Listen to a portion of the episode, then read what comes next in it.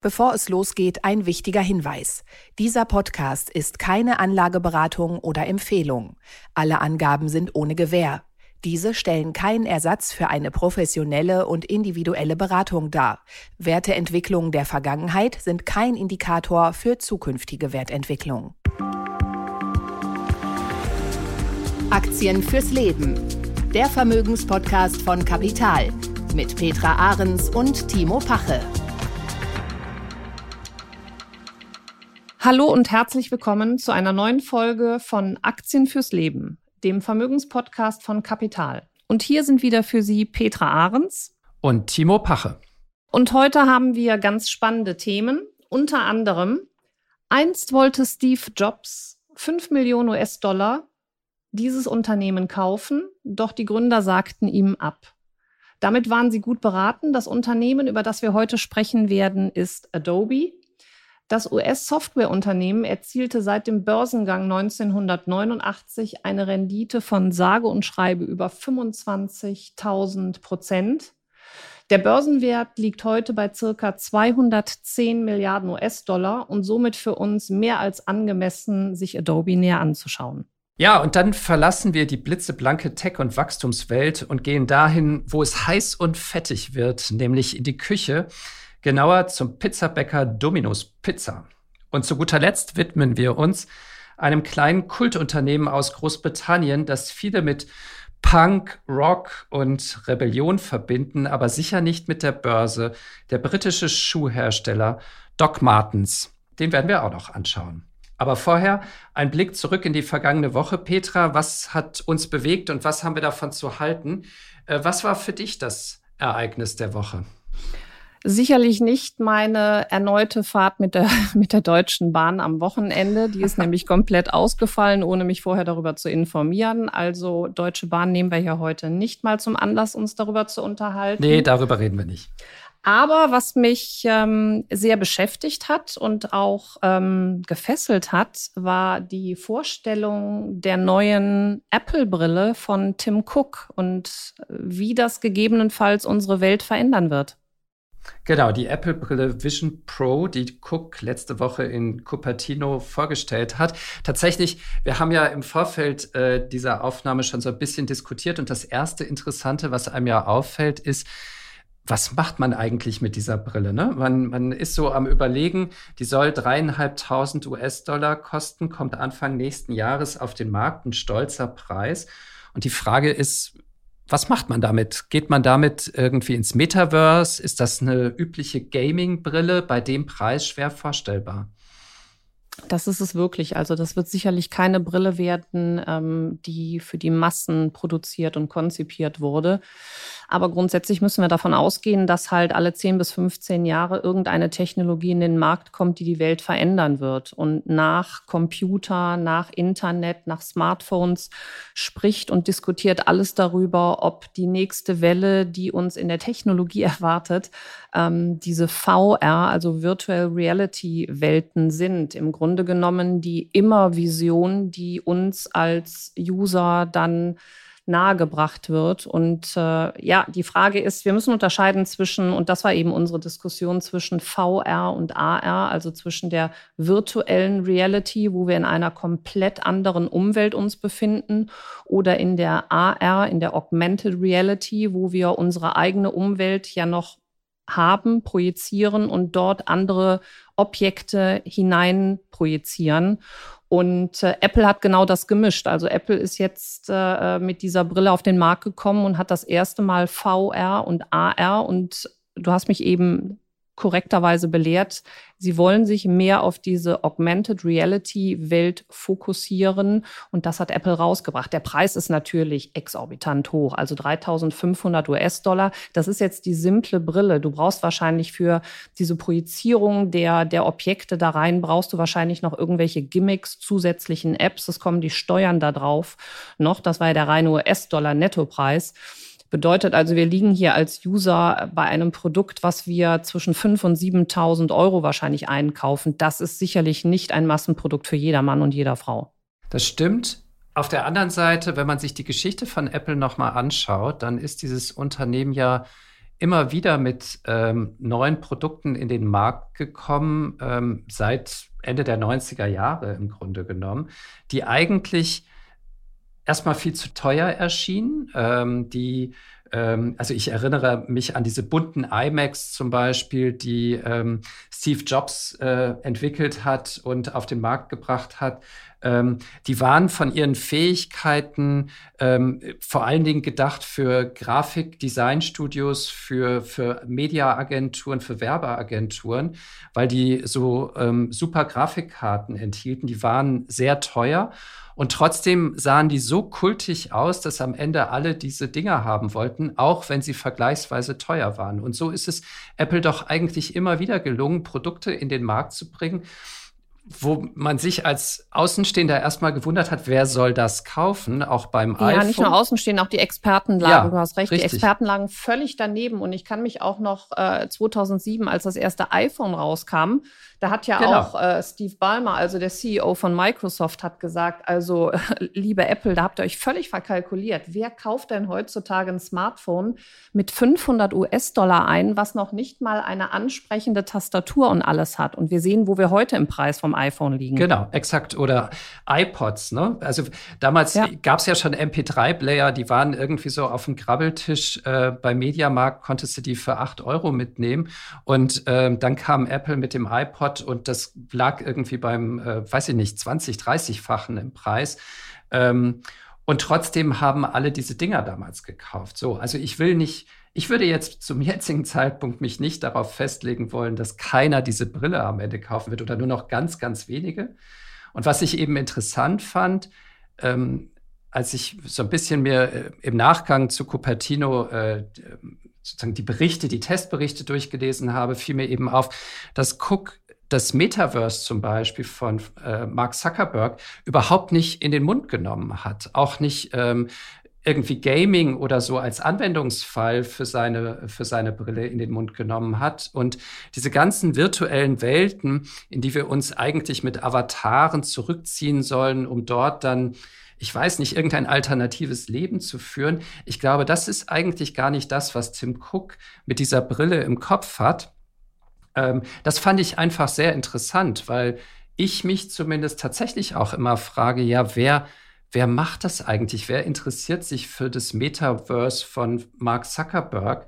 Ich persönlich zumindest nicht. Mir war dann sozusagen diese Augmented Reality Anwendung, äh, die Tim Cook offensichtlich im, im Kopf hatte, zumindest sehr viel näher, als mich mit einem Avatar in eine komplett virtuelle Fantasiewelt zu begeben.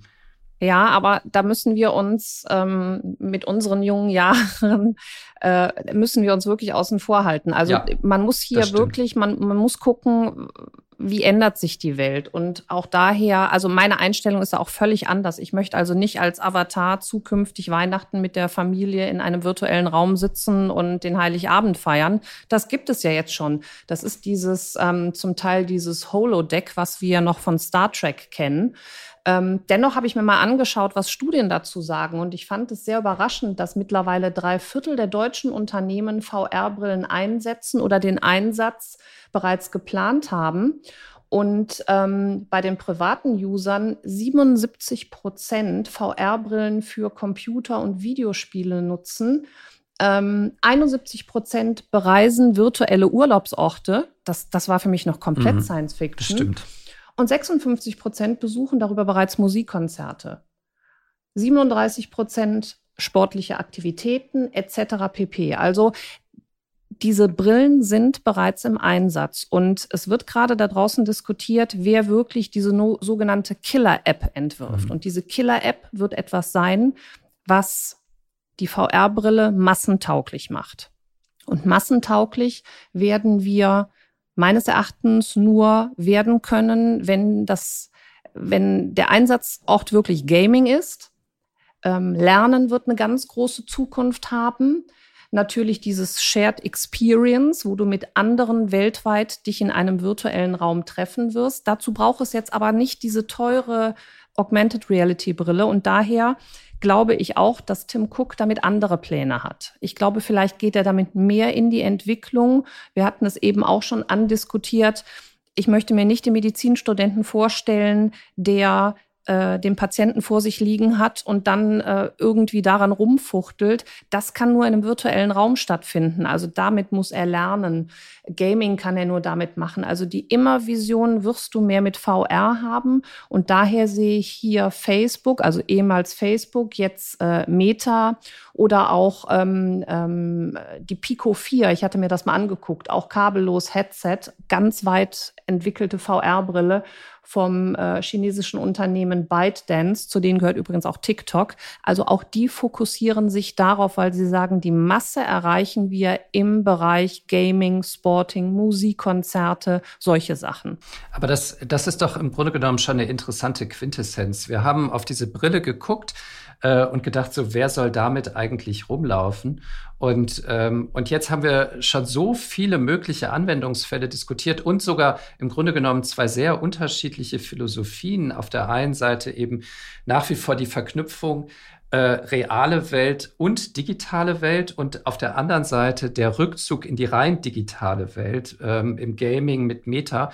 Zwei ganz unterschiedliche Modelle, die da irgendwie zum Tragen kommen und die sich in diesen beiden Brillen widerspiegeln. Und ähm, ja, es wird sehr spannend sein zu sehen, wer am Ende da Recht behalten wird. Vielleicht werden ja auch beide Recht behalten und du wirst für ja. beides unterschiedliche Geschäftsmodelle, haben. aber es genau. wird es, ich glaube auch, das wird auch die Zukunft wird es beeinflussen, weil du wirst es überall und jederzeit einsetzen können. Also ich kann mir vorstellen, dass das äh, der Nachfolger wirklich von der Smartphone-Ära wird.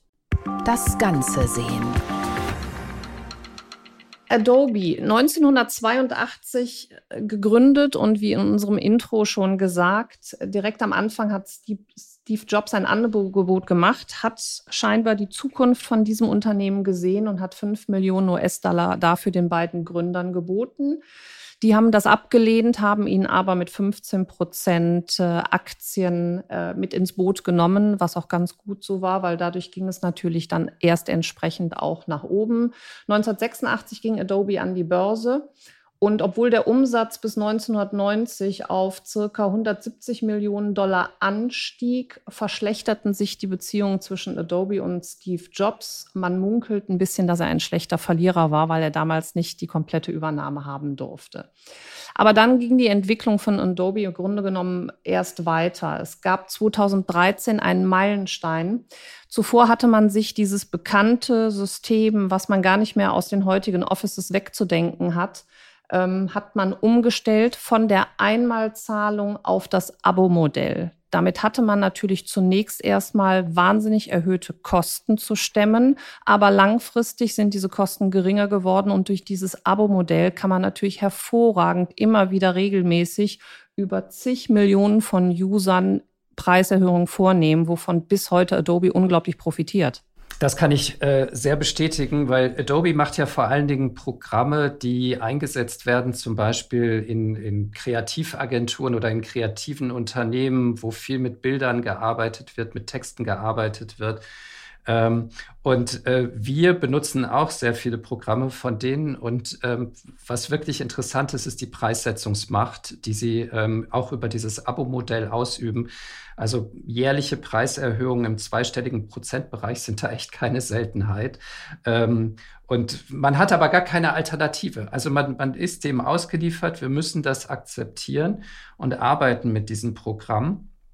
Und das hat Adobe wirklich in den letzten, ja, äh, du sagst es, neun Jahren, etwa zehn Jahren sehr, sehr, sehr erfolgreich ausgerollt. Damit waren sie ja noch vergleichsweise früh dran. Ähm, und das finde ich tatsächlich das Interessante, dass man, ähm, man kennt immer Microsoft, man redet über Google, man redet über die großen Unternehmen ähm, aus dem Silicon Valley. Adobe ist eigentlich von Anfang an immer mit dabei gewesen. Ähm, aufs Persönlichste sogar verflochten mit Apple zum Beispiel. Ähm, der CEO Shantanu Narayan zum Beispiel ist ja selbst von Apple in den 80er Jahren, glaube ich, ähm, nee, ist in den 90er Jahren, hat bei Apple angefangen und ist dann in den 90er Jahren zu Adobe gegangen, wurde 2007 CEO, ist also im Grunde genommen auch noch aus dieser Steve Jobs-Ära. Und man hat die aber eigentlich gar nicht so richtig auf dem Schirm. Die sind so ein bisschen der Underdog machen zwar auch inzwischen 17, 18 Milliarden US-Dollar Umsatz im Jahr, aber ähm, man kennt sie gar nicht so, wie man eben die großen Player aus dem Silicon Valley ähm, kennt und auf dem Schirm hat. Ja, sie haben aber wirklich ganz klammheimlich und sehr kontinuierlich. Die Kunden abhängig gemacht. Und zwar nicht nur uns als äh, Einzeluser abhängig gemacht, sondern natürlich auch die, die großen industriellen Kunden abhängig gemacht.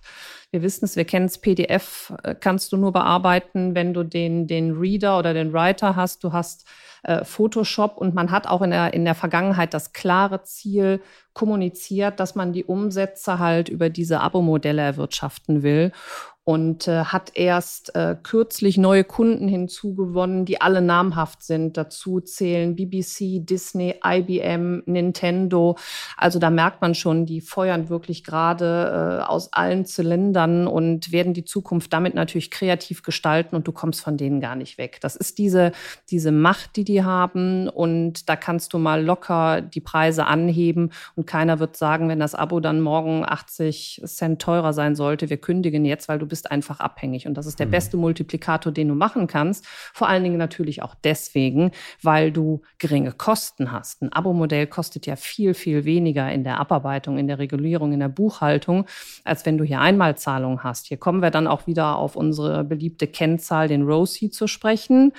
Viele unserer Hörer werden sich daran erinnern, dass es die Kennzahl, die misst, wie effizient und profitabel ein Unternehmen im Verhältnis zu seinem eingesetzten Kapital ist. Beispiel, das Unternehmen setzt 100 Euro ein, erhält daraus einen Gewinn von 20 Euro, dann liegt der ROCE bei 20, also bei 20 Prozent. Das ist wirklich der Return on Capital Employed. Und bei Adobe liegt er durch dieses Abo-Modell natürlich relativ hoch bei 23,4. Das ist eine kräftige Kennzahl, ein gutes Signal für ein Unternehmen, was sich im Markt ähm, sehr stark etabliert hat. Und das merkt man natürlich auch in der Kursentwicklung, Timo, ne?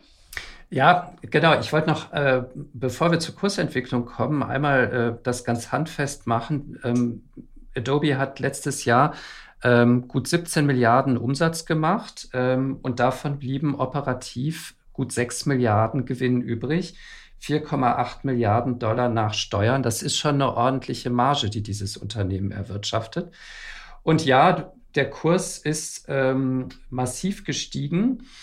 Er hatte so einen Peak äh, 2000, Ende 2021 gab es diesen berühmten Corona-Peak bei vielen Tech-Konzernen. Da war die Aktie schon mal bei über 600 Dollar. Dann ist sie deutlich runtergekommen. 700 sogar. Wir waren auf, auf 700 sogar. Sogar auf 700 Dollar. Mhm. Siehst du mal, das habe ich, das war mhm. bei mir bei der Skalierung gar nicht mehr so richtig zu erkennen. ähm, und inzwischen äh, dann ist die, ist die äh, Aktie runtergekommen und äh, seit Jahresbeginn allerdings auch wieder kräftig gestiegen, nämlich plus 35 Prozent liegt aktuell bei 455 US-Dollar. Und äh, damit immer noch ordentlich äh, entfernt von, äh, von der Spitze. Also da ist vielleicht auch noch ein bisschen Potenzial drin. Aber äh, ja, du sagst es, die Aktie hat kräftig zugelegt ähm, was wahrscheinlich auch zu tun hat mit diesem Megathema KI, über das wir ja die ganze Zeit schon immer wieder sprechen, auch in diesem Podcast. Denn auch Adobe schafft es in all den Anwendungen, ähm, KI-Tools überall einzubauen. Und das ist ja, wenn man sich vorstellt, ähm, ChatGPT, diese ganzen KI-Bild-Tools, das ist ja klar, dass ein Unternehmen wie Adobe ganz viele Berührungspunkte hat in seinen ja. Produkten mit künstlicher Intelligenz. Ne? Ja, also Sie haben die drei Geschäftsfelder Digital Media, das ist die Software zur Erstellung von Inhalten wie Bilder, Texte, ähm, Videos und Webseiten. Da ist KI natürlich ganz stark ähm, Digital Experience, die Erstellung, Messung und Optimierung von digitalen Werbekampagnen. Hier steckt natürlich auch direkt KI dahinter und zum Schluss noch Publishing. Das ist aber ein, ein ärmerer ähm, Ast im Grunde genommen, den die hier noch bedienen. Ja, grundsätzlich ähm, hat es schon, hat der Kurs sich gut entwickelt. Ist auch nicht mehr ganz günstig mit einem KGV von 41. Wie gesagt, ist für mich aber hier weniger entscheidend, weil es bis zum Hoch dann in der Tat äh, noch 250 US-Dollar wären. Das sind noch äh, 55 Prozent, die die Aktie Potenzial hat. Auch der Chart, wenn man sich den anschaut, sieht recht positiv aus. Also die 200-Tages-Durchschnittslinie wurde gerade durchbrochen. Das ist ein positives Signal für die Charttechniker unter uns. Was gerade Chance sowie auch Risiko darstellt, ist die Übernahme eines großen Konkurrenten im Markt. Und zwar sprechen wir hier von, ähm, von Figma, ein Unternehmen, das sich auf die Entwicklung von Designwerkzeugen spezialisiert hat und was als großer Konkurrent für Adobe gilt. Und Adobe hat ähm, vorgesehen, das Unternehmen für 20 Milliarden US-Dollar zu übernehmen. Und hier hakt es jetzt auch gerade. Die Kartellbehörde die natürlich unter Joe Biden eine wesentlich aggressivere Haltung gegenüber Fusionen eingenommen hat, versucht die Übernahme zu verhindern. Es wird befürchtet, dass durch die Übernahme eines privaten Softwareherstellers die Auswahl an der Software für Profis eingeschränkt werden könnte. Also hier liegt das Ganze gerade auf Eis. Bedeutet, bei Übernahme von Figma könnte halt der Kurs von Adobe enorm ansteigen, weil man den Konkurrenten ausgeschaltet hat und natürlich eine wesentlich größere Reichweite im Markt erzielt. Aber auf der anderen Seite stellt es auch ein großes Risiko dar, weil bei Scheitern ist nicht nur der Deal weg, sondern man kann auch davon ausgehen, dass dieser große Konkurrent ähm, Marktanteile von Adobe abgraben wird. Das gilt es an aktueller Stelle erstmal abzuwarten. Okay, aber äh, wichtiger Punkt. Ich erinnere mich an unsere Diskussion letzte Woche, die wir bei Nvidia hatten, wo wir im Grunde genommen gesagt haben, ähm, lieber Finger weg, weil der Hype so riesig ist.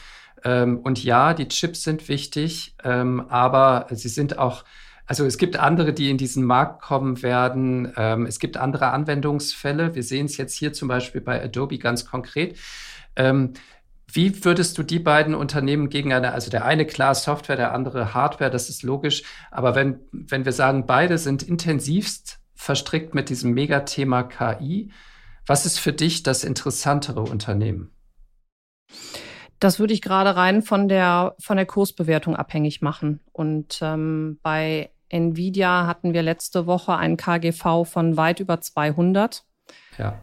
Bei Adobe haben wir gerade ein KGV von 41 und alleine das sagt schon für mich aus, mit welchem Unternehmen ich in Zukunft ähm, fundamental klares Potenzial habe. Bei Nvidia, ich bleibe dabei, der Chart sieht fürchterlich aus, zumindest fürchterlich für diejenigen, die sich noch nicht investiert haben und hier einsteigen wollen. Hier wird es Korrekturen geben müssen. Das, das steht für mich ganz klar fest. Schön für alle, die dabei waren. Irrsinnige Gewinne gemacht ähm, über die letzten zwölf Monate. Aber das ist hier wirklich ein Hype. Bei Adobe sehen wir keinen Hype. Adobe schwimmt natürlich gerade mit auf der Welle der Technologiewerte, die sich hier alle erholen, ist mit denen auch runtergeprügelt worden, ist aber meines Erachtens fair bewertet und hat weiterhin Potenzial in den kommenden Jahren, schon alleine durch dieses äh, herausragende Modell der, der Abo-Geschäftsmodelle weiterhin wirklich Kursgewinne zu erzielen. An der Stelle sei nochmal darauf hingewiesen, die Übernahme würde einen Schub nach oben geben, wäre aber auch ein Risiko, kann Chance und Nutzen sein. Ich würde hier erstmal die Füße stillhalten. Wenn die Übernahme scheitert, heißt das nicht, dass wir ein schlechteres Unternehmen haben. Es wird trotzdem Gewinne schreiben, aber dann wäre es wahrscheinlich auch ein sehr, sehr guter Kaufmoment. Wahre Größe. Unser nächstes Unternehmen macht etwas ganz anderes als KI und Tech, nämlich Pizza. Und wenn man Pizza sagt, dann macht man sich unter den echten Fans italienischer Küche vielleicht keine Freunde. Wir sprechen über Domino's Pizza.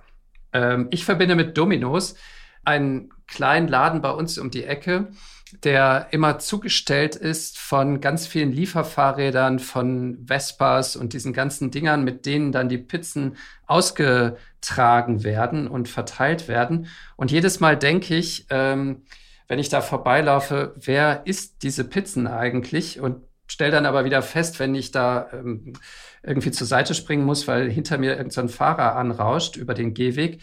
Ja, offensichtlich, also es scheint äh, eine Kundschaft für diese Pizzen zu geben. Ich gebe zu, ich zähle nicht dazu. Aber das macht es trotzdem umso spannender, über die Aktie dahinter zu sprechen.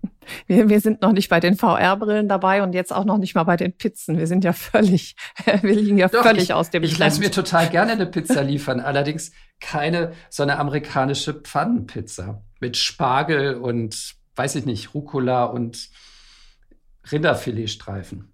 Also ich hatte letztens deren Flyer im Briefkasten und ähm, habe bestellt. Ich finde, die haben auch ganz tolle Rabattaktionen ähm, wo sie uns natürlich dazu bringen, mal die Pizza auszuprobieren.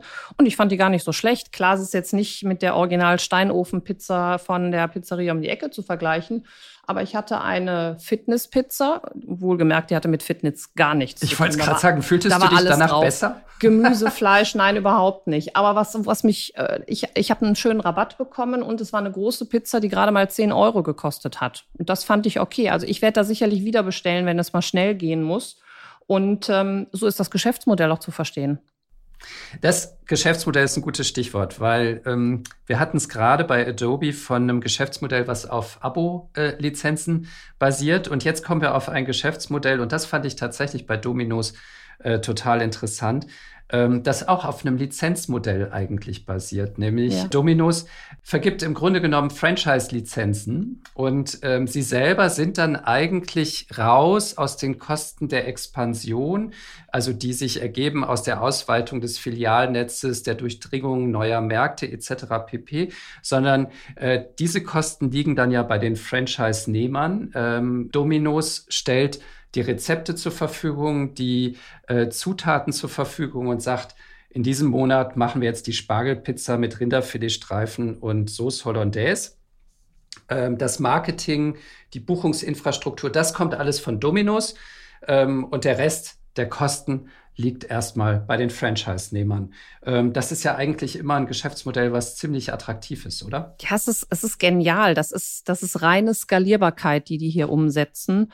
Und ähm, ja, die sind daraus entstanden, dass sie irgendwann mal die ersten ähm, wirklichen physischen äh, Pizzerien aufgekauft haben in Amerika, aber haben dann sehr schnell ähm, 1967 ein guter Jahrgang, ähm, haben 1967 dann auf dieses Franchise-Modell umgestellt, ähnlich wie das McDonald's macht und haben mittlerweile ähm, in über 80 Ländern 14.000 Filialen. Und wie du eben gesagt hast, die Filialen liegen wirklich unter fremder Betreibung, aber sie stellen die gesamte Software dahinter. Also welche Pizzen in das Angebot bekommen. Das heißt, egal wo du auf dieser Welt bist, ob man das jetzt als gut oder schlecht heißen will, ist egal. Ich weiß aber, egal ob ich in, in Köln bin oder bei dir in Berlin oder in Tokio oder in Los Angeles, ich weiß, was auf der Pizza drauf ist. Und das ist natürlich für die heutige Zeit, ist das eine gewisse Sicherheit und vor allen Dingen für das Unternehmen eine Sicherheit, weil sie ganz klar skalieren und kalkulieren können.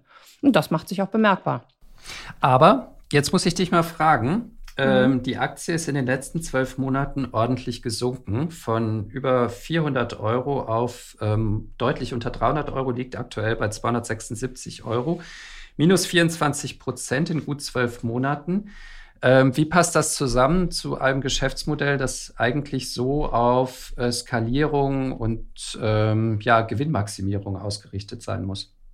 Ja, das, das hat unterschiedliche Faktoren. Also zum einen ist die Bruttomarge etwas gesunken um 2,1 Prozent, immerhin noch auf 36,6 Prozent. Das hat damit zu tun, dass ähm, es deutliche Probleme in der Auslieferung von Bestellungen gab, da auch hier ein, ich will es jetzt nicht Fachkräftemangel, aber ein Mangel an, an Fahrern ist. Und Dominus zahlt hier wesentlich schlechtere Gehälter, um die Personalkosten ähm, auch tief und niedrig zu halten.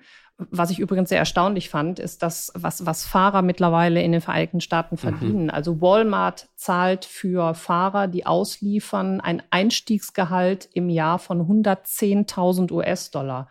Und ähm, ja, das zahlt Dominos nicht, deswegen haben sie weniger Z äh, Fahrer, können weniger ausliefern und hinzu kommen auch noch gestiegene Rohstoffpreise.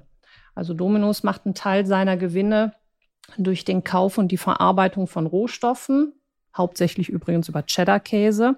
Und auch hier gibt es halt äh, Probleme bedingt durch Corona und gestiegene Rohstoffpreise. Also das ist das, was negativ zu betrachten ist. Es gibt auch noch einen relativ hohen Schuldenberg, den man vor sich herträgt. Wollte ich gerade sagen, ne? der ja. ist ja echt eindrucksvoll hoch und bei gestiegenen Zinsen jetzt gerade in den USA wahrscheinlich auch nicht ganz einfach zu stemmen. Ne? Ja, richtig. Deswegen baut man den auch sukzessive ab. Aber der hat natürlich auch eine Historie. Man hat, ähm, der Börsengang war 2004 und die sind an die Börse gekommen mit 14 US-Dollar. Und dann gab es drei Jahre später, in 2007, gab es für die Aktionäre eine Sonderdividende. in Höhe von 13,5 US-Dollar. Bedeutet also, dass drei Jahre nach Emission die Erstaktionäre den kompletten Preis zum Börsengang schon zurückerhalten haben. Aber, das Aber ist sehr, sehr groß, diese Sonderdividende wurde damals ausschließlich durch die Aufnahme von Schulden gezahlt. Und somit trägt diese Fastfood-Kette einen sehr, sehr großen Schuldenberg vor sich her. Die beginnen jetzt auch sukzessive diese Schulden zu tilgen. Jedes Jahr müssen sie natürlich auch, weil Schulden zu haben bedeutet bei gestiegenen Zinsen natürlich auch höhere Kosten. Das bringt auch nichts. Aber sie müssen es sukzessive abbauen, diese Schulden, weil der Umsatz ist nicht ganz so hoch, ähm, dass man jetzt hier diesen Schuldenberg innerhalb kürzester Zeit tilgen könnte. Nichtsdestotrotz hat das Unternehmen eine unglaublich gute Aktionärsstruktur. Sie haben einen guten Gewinn. Die Schulden scheinen die Anleger weniger zu interessieren, weil das Unternehmen auch ähm, die Dividende gut ausschüttet und sogar auch ähm, erhöht hat. Entwicklung des Unternehmens sowieso pro Jahr äh, für die Aktie 24,10 Prozent per anno. Dann nochmal eine Dividendensteigerung um 10 Prozent. Die wird übrigens quartalsweise ausgeschüttet. Und ähm, das stellt die Anleger zufrieden und deswegen bleiben sie dabei. Der Kurs ist zurückgekommen, okay, aber dadurch ist auch schon sehr viel Negatives eingepreist. Aber im Grunde genommen funktioniert doch so ein Geschäftsmodell nur, wenn du erstmal diese Schulden abtragen musst und du deine Dividenden und deine Aktionäre bedienen willst, indem du halt massiv weiter expandierst. Und das tun sie ja. Also das machen sie. Also Umsatzwachstum weltweit ähm, generieren sie durch die gestiegene Anzahl von Filialen. Im letzten Jahr wurde jeden Tag wurden drei neue Filialen eröffnet. Und ähm, ja, da ist natürlich, da steckt entsprechend äh, Pulver dahinter. Das, das wird wirklich der Treiber sein, den wir hier haben, trotz des schwierigen Marktumfelds. Und auch hier ein wunderbarer Kandidat, um wiederum auf unseren ROSI zurückzukommen, also die Profitabilität des Unternehmens, Kapitaleinsatz, wir haben es eben gehört durch Franchise, äußerst gering. Aber das, was dann übrig bleibt, entsprechend hoch. Und jetzt äh, frage ich dich, lieber Timo, wir hatten eben bei Adobe ein ROSI von 23,4. Was schätzt du denn bei Domino's Pizza, deren Belag du nicht so gerne isst, aber vielleicht überzeugt dich, dass die Aktie zu kaufen? Was schätzt du, wie hoch der ROSI bei Domino's Pizza liegt? Na, wenn du so schon fragst, dann muss es ja irgendwie ein sehr, sehr hoher Wert sein. Und wenn ich mir jetzt angucke, was da so alles draufkommt, auf die Pizza, dann wird es wirklich ein hoher Betrag sein. Also ich würde mal sagen 75. Super. Also der Rosie liegt in der Tat bei 72. Ach komm, ja, nicht schlecht. Super. War vorher nicht abgesprochen, liebe Hörer. Also bedeutet bei 100 Euro Kapitaleinsatz generieren die 72 Euro Gewinn. Und das ist ein toller Wert. Ja, aber für also, mich. Man, es kann jetzt jeder entscheiden, was er gerne hätte. Ob er nur die Pizza kauft oder ob er sich auch die Aktien kauft. Genau, also super Rosie. Äh, bei der Aktie bin ich wahrscheinlich dabei. Bei der Pizza würde ich mich gerade wegen des Rosies eher zurückhalten. Klein, aber oho. Die Schuhe gibt es schon mehr als ein halbes Jahrhundert. Äh, sie sind quasi ein deutsch-britisches Joint Venture. Ähm, die berühmten schwarzen Lederstiefel von Doc Martens haben ihren Namen nämlich vom deutschen Ingenieur Klaus Mertens, der sich 1945 beim Skifahren einen Fuß brach und dann, um die Schmerzen zu lindern, eine luftgepolsterte Gummisohle entwickelte und sich patentieren ließ. Ähm, ich finde, solche Geschichten sind eigentlich immer großartig. Also deswegen Wahnsinn, bin ich ne? Wirtschaftsjournalist geworden, weil. Schön, das äh, wusste ich auch noch nicht. Äh, weil, weil, ich solche äh, Geschichten toll finde. So, die ließ er sich patentieren und ähm, auf dieses Patent stieß dann der britische Schuhhersteller Griggs. Der machte Arbeitsschuhe für britische Industriearbeiter und überlegte sich mit diesen luftgepolsterten Gummisohlen, kann ich meine Stiefel ein bisschen bequemer machen und attraktiver machen. Und so kamen die beiden zusammen und so entstand also dieser berühmte schwarze Lederstiefel Doc Martens. Und ähm, so richtig zum Kultobjekt wurden diese Stiefel dann erst in den 70er Jahren durch den Gitarristen der Rockband The Who, Pete Townsend, der nämlich bei einem Konzert in den Stiefeln auf die Bühne trat. Und so eroberten sich diese Arbeiterstiefel eigentlich ähm, die Szene, für die man sie heute kennt, nämlich die Rocker-Szene, die Punker-Szene, die Szene der Subkultur, wo alles so ein bisschen rebellisch ist. Und Petra, eine Geschichte noch, als ich ähm, das erste Mal Vater wurde, es war eine Tochter, ähm, vor 15 Jahren, vor etwas mehr als 15 Jahren, da habe ich mich tatsächlich gefragt, äh, wann wir wohl das erste Mal diese Schuhe bei uns im Haushalt haben werden äh, weil ich ja wusste, irgendwie Teenager stehen auf diese Schuhe und. Aber das, das war die erste Frage. Du ja, nicht die allererste Frage. Die allererste Frage war der Name. Aber okay. ähm, die, also das war tatsächlich so ein Gedanke, den ich hatte. Irgendwie, wann werden diese Schuhe, die ich selber auch nie getragen habe, aber ich wusste irgendwie, ich werde als Vater einer Tochter da nicht drumherum kommen, äh, wann werden sie bei uns im Haushalt Einzug halten? Und ähm, das Lustige ist, es war deutlich früher als gedacht. Wir waren nämlich im Urlaub und ähm, unsere zweitgeborene Tochter, die war damals so acht, die war in einem Laden unterwegs und entdeckte in so einem Jeansladen ähm, diese Schuhe, so Größe 37 in Lackleder für eine Achtjährige. Und, und der Eigentümer dieses Ladens meinte, ja, die stehen da schon seit Ewigkeiten, er ist die nie losgeworden. Weißt du was, ich schenk sie dir. Und meine Tochter, acht Jahre, war so stolz. Die war, die konnte irgendwie drei Tage, wusste die überhaupt nichts anderes. Wir mussten auch in jeden Schuhladen gehen und gucken, ob es die Schuhe da auch gibt und wie teuer die sind, weil sie schon mitgekriegt hatte anhand unserer Reaktion, dass die unfassbar teuer eigentlich sind. Und äh, so sind diese Schuhe inzwischen mit mehreren Paaren bei uns im Haushalt vertreten. Und äh, ja, ich finde, das äh, ist eigentlich ähm, eine faszinierende Unternehmensgeschichte auch Doc Martens ist ähm, erst vor wenigen Jahren, Anfang 2021, an die Börse gegangen und interessanterweise die Aktie hat sich seitdem aber ähm, ganz anders entwickelt als ähm, die Geschäfte von Doc Martens.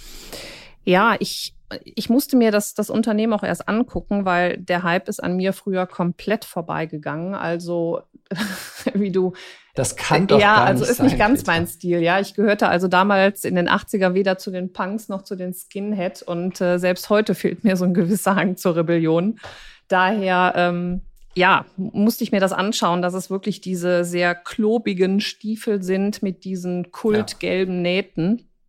Und daher auch wieder aus, aus eigener Perspektive für mich nicht verwunderlich, dass äh, sich die Aktie in einem wirklich völlig intakten Abwärtstrend befindet.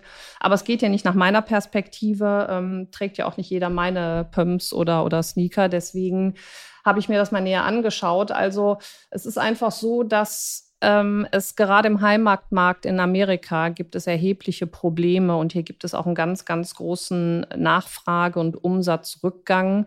Die Nachfrage erhöht sich gerade nur im Mittleren Osten und in Japan. Ansonsten hat man hier wirklich Probleme und deswegen hat man auch äh, bereits einen schwächeren Gewinn ähm, der unter den Erwartungen lag, bekannt gegeben. Man hat auch kostspielige Probleme ausgerechnet im Vertriebszentrum in LA im Heimatland. Und daher ist die Aktie um mittlerweile fast 70 Prozent gefallen. Und es ist fraglich, ähm, wie das hier weitergeht. Also ob man diesen, diesen Umsatz wirklich wieder ankurbeln kann. Timo, ehrlich, das können wahrscheinlich deine Töchter auch nicht ganz neutral beurteilen. mir, mir fehlt es. Also von mir kann man keinen, kann keinen Konsumentenanschub erwarten. Also äh, von mir auch nicht. Da gelten bestimmte Budgetrestriktionen für meine Töchter. Das Problem ist ja auch, dass diese Schuhe unfassbar lange halten. Ne? Also die, wenn die einmal hast, die sind ja quasi unkaputtbar. Aber äh, ich glaube, das Hauptproblem von Doc Martens war doch, dass sie mit einem irren äh, Börsenwert 2021 äh, überhaupt an die Börse gebracht wurden. Der, ähm, das Unternehmen gehörte zuvor mehrheitlich dem Finanzinvestor Permira. Der suchte den Exit, wie das Finanzinvestoren so machen. Ja, Private Equity Gesellschaft. Hat, ja, richtig. Genau. Und hat hat offensichtlich die Geschichte rund um Doc Martens so angeheizt, mhm. ähm, dass das Unternehmen 2021 mit gut 4 Milliarden Börsenwert äh, an den Markt gekommen ist. Und inzwischen liegt der Börsenwert bei 1,5 Milliarden. Du hast es gesagt, 69, 70 Prozent runter.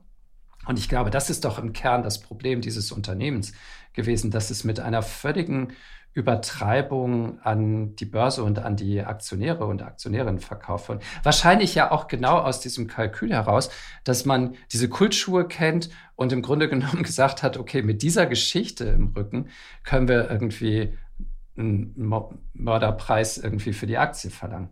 Ja, also daher, also zumindest einer, nämlich die Private Equity Gesellschaft äh, Permira hat sich damit wirklich ähm, mit dieser Kultschuhmarke die, die Taschen voll gemacht, die Aktionäre leider nicht. Und daher muss man auch im Vorfeld davon ausgehen, dass das schon bewusst, dass dieser Hype bewusst unterstützt wurde, um letztendlich ähm, dieses Unternehmen viel höher zu bewerten, als es wirklich wert ist und sich dann seine, seine Früchte daraus zu nehmen. Daher für mich weiterhin kein, ähm, kein Business Case. Hier würde ich in der Tat nicht investieren, weil der Hype ist durch. Ähm, es gibt auch zu viele Konkurrenten mittlerweile im Markt, die günstiger produzieren. Du hast mich aufgeklärt, die, die sind ja noch nicht mal sehr günstig, diese Schuhe. Da muss man ja über 200 Euro zahlen. Das heißt also, man steckt ja fast schon in Richtung von Sneakern im Luxusschuhebereich. Also Konkurrenz wird höher, die Nachfrage wird geringer. KGV ist günstig. Du weißt für mich jetzt nicht wirklich ausschlaggebender Faktor. Also daher, ähm, ich habe große Zweifel, dass das sieben Meilenstiefel werden. okay. Gut. Ähm, Im Grunde genommen ist es ja auch mal ein gutes äh, Fazit, dass man, es gibt ja diese Hype- und, und Fanaktien immer wieder, ähm, Fußballvereine zum Beispiel und Doc Martens ist offensichtlich auch so ein Beispiel dass nur weil man ein Produkt gut findet, muss es nicht heißen, dass man auch zwingend die Aktie sich zulegen sollte. Genau, man sollte, man sollte das Ganze sehr neutral beurteilen. Du siehst ja, wir haben nicht die VR-Brille, du kaufst keine Domino's Pizza, ich kaufe keine Doc Martens Stiefel. Also in solchen Fällen sollte man sich immer von Zahlen, Daten, Fakten ähm, wirklich belehren lassen und hier die Eindrücke sammeln, vielleicht auch mal einen Blick auf den Chart werfen und dann weiß man, welche guten Unternehmen mit Potenzial und Wachstum man ins Depot kaufen kann. Ob jetzt Doc Martens dazugehört, aber auf jeden Fall Glückwunsch an deine Töchter und Glückwunsch an dich, dass du die umsonst bekommen hast. Dann ist doch alles gut gelaufen. Zumindest das erste Paar. Ja. Die dahinter leider nicht. Die werden Gut. noch günstiger, keine Sorge. Das war die neue Folge von Aktien fürs Leben, dem Vermögenspodcast von Kapital. Ähm, vielen Dank fürs Zuhören. Wir verabschieden uns. Das waren Timo Pache und Petra Ahrens. Wir verabschieden uns in eine sehr warme und sonnige Woche und viel Spaß und bis zum nächsten Mal. Tschüss. Aktien fürs Leben. Der Vermögenspodcast von Kapital mit Petra Ahrens und Timo Pache.